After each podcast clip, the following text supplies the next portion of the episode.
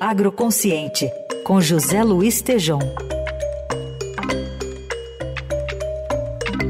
Oi, Tejom, bom dia.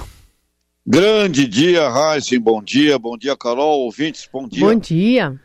Tejom, você vai trazer exemplos de sucesso do agro, de onde que vem esses exemplos? É, oh, Heisen, Carol, é, tem muito governo na história e essa coisa vai nos, nos hipnotizando. Eu estava analisando aqui desde o plano de valorização do café, no início do século XX até hoje, onde tem sucesso no agronegócio é graças à iniciativa privada com educação. Então, Raiz, a tecnologia é ciência aplicada, né? E tudo que temos, insumo, mecanização, software de gestão na agropecuária, são disponibilizados para produtores rurais por empreendedores locais ou internacionais sob iniciativa e risco capitalista, ao lado de centros avançados brasileiros de educação, onde contamos, de fato, com universidades reconhecidas no mundo inteiro. E não vamos esquecer um trabalho muito bom do Sistema S também. O desenvolvimento de agricultores brasileiros com péssima infraestrutura, logística sofrível, falta de armazenagem para guardar safra, irrigação de apenas 10% da área agrícola, atuando sem subsídio, sem planejamento estratégico.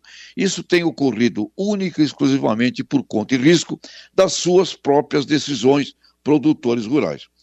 Heisen, ultrapassamos 300 milhões de toneladas de grãos por obra, mérito e risco exclusivo de produtoras e produtores, acessando tecnologia, elevando produtividade, se relacionando com troca de grãos, barter por insumos, com multinacionais, com revendas, vendendo via traders e, no caso de pequenos produtores organizados em cooperativas.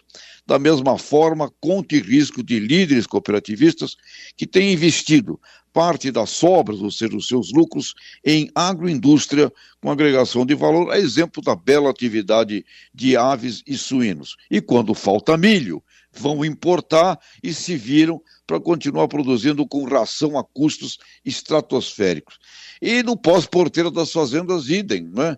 A indústria de alimento e bebida compra cerca de 60% do que produtores brasileiros produzem e atuam sob o maior nível de impostos do planeta Terra, etc. E tal. Então, o que eu tenho visto, e aqui trazendo agora para os nossos, os nossos ouvintes, muito dentro também do que o Estadão tem se posicionado, precisa um choque, na verdade, capitalista, um choque de iniciativa privada, porque os governos falam, falam, falam, falam, e quando fazem nada mais do que a sua obrigação, é um espolcar de rojão, é um, uma, uma busca de percepção de que são os verdadeiros heróis do país. Ou seja, Heinz, onde tem progresso no agronegócio, ali tem iniciativa privada, tem risco e tem gente fazendo, sob as atuais circunstâncias que não são nada favoráveis e nada positivas, fazendo, realizando e permitindo aí que a gente tenha, por exemplo, nesse atual momento,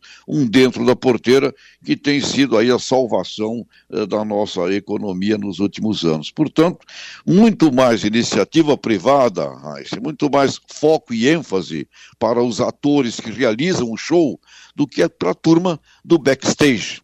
E Hansen, Carol, eu acho que se houvesse um pacto de silêncio de governos, o ambiente no planeta Terra iria melhorar, viu? Um silêncio de 30 dias, eu acho que ia dar uma melhorada danada no humor e no ambiente do planeta como um todo, viu, Carol? Ajuda quem não atrapalha, né?